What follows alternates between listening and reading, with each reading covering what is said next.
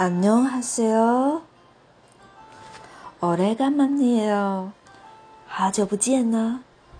今天呢，要带大家简单的看一些单字和文具、书籍有关的单字。再来假装我们到了书店、文具店要买这件东西，要问店主人说有没有啊？要怎么问呢？ 那么现在就开始喽，请跟着我一起念：空册、笔记本、空册。在韩语里面，空就是零的意思，什么都没写零，所以呢，空册就是笔记本。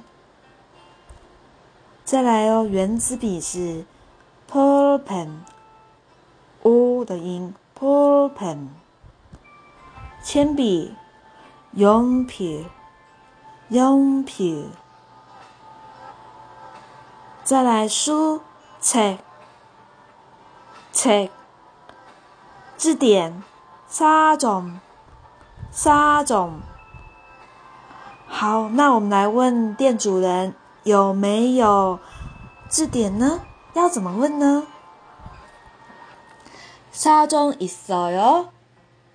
沙中있어 요， 来，大家있어요呢，就是有的意思。